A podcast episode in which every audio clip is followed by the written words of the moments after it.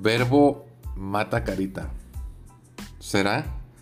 Definitivamente una de las frases más utilizadas en las relaciones, sobre todo cuando se trata o se trataba, no estoy tan seguro que siga vigente, me la pidieron eh, como título para un programa de radio, se trata o se trataba de un hombre poco agraciado que pretendía ligarse a una mujer bonita. Hace o hacía referencia a la importancia de la habilidad verbal por encima de las cualidades físicas. No importa si eres feo, lo que importa es que las hagas reír, asegura o aseguraba la gente. Eh, disculpen, otra vez ya les había dicho en otro podcast. Vinieron a darle mantenimiento a mis aparatos de aire y la gata está maulle y maulle. Se asustó. Ahorita no la podía sacar debajo de la cama y bueno, ya vino a, patrullar la zona con mucha cautela. La tenía aquí arriba del, escritorio, como si, no sé, sintiera algo. Eh, en fin, ahí la van a escuchar maullando a ratitos. Con lo anterior, sí, volvemos a lo mismo que hemos venido cuestionando desde hace algunos blogs desde hace algunos podcasts, incluso en algunos programas de radio. Luego parece que sobre todo los hombres hablamos de las mujeres como si fueran una misma. Y como si realmente nosotros supiéramos qué es lo que ellas quieren y necesitan incluso mucho mejor que ellas mismas. Digo yo, vaya mentira. Pero bueno, continuando con el punto, es de más conocida también esa frase que dice, de la vista nace el amor. Y sí, no lo puedo negar hasta cierto punto. Para nosotros los humanos la vista es casi el más importante de los sentidos, pero no es el único, ¿eh?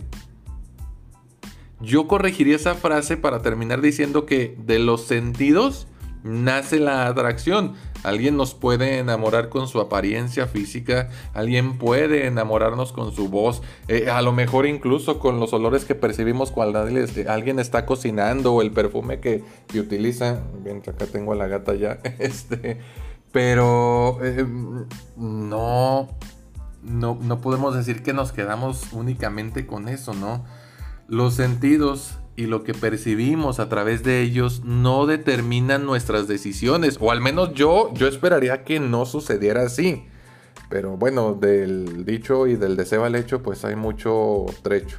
Uno puede elegir, se los dejo como ejemplo, eh, a manera de metáfora, el regalo más grande, con la envoltura más fina, más bella y más hermosa, y al final decepcionarse porque dentro venía un triste grillo o un triste frijol o, algo que pues realmente contrasta ¿no? con el tamaño y con la belleza de, la envoltura. Luego vemos en las, en las quinceañeras, en las bodas, en las fiestas de cumpleaños, digo, no es por menospreciar ni nada, esas cajotas donde la abren y la rompen y sacan un montón de globos y este, serpentina y bla, bla, bla, y al final sacan una cajita muy chiquita. Bueno, ahí puede venir un regalo, obviamente este, muy bonito, pero creo que me doy a entender con lo que les estoy tratando de decir, ¿no? Entonces, a mí me gustaría pensar en esa frase, eh, me refiero a la, frase de, a la frase de verbo mata carita, como si hiciera referencia a un proceso que se encuentra en sus primeras etapas. Definitivamente, esto es, es innegable. Nos acercamos a alguien por lo primero que nos atrae. A lo mejor porque nos gusta lo largo de su cabello o sus ojos o toda en, su conjunto.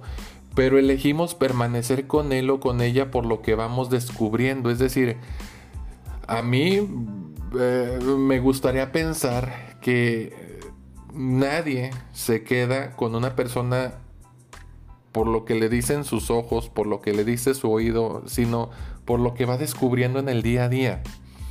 De esa forma me parecería mucho más adecuado decir que efectivamente verbo mata carita, o mejor dicho que entre más o menos te conozco, más o menos deseo quedarme contigo. Pero bueno, ahí está eh, mi opinión. Yo eh, esperaría que tuvieran dudas al respecto, al menos por aquí por el el podcast no se puede, pero dejen ahí sus comentarios en las redes sociales. Ya saben dónde encontrarnos en Facebook e Instagram. Nos encuentran como believingmx.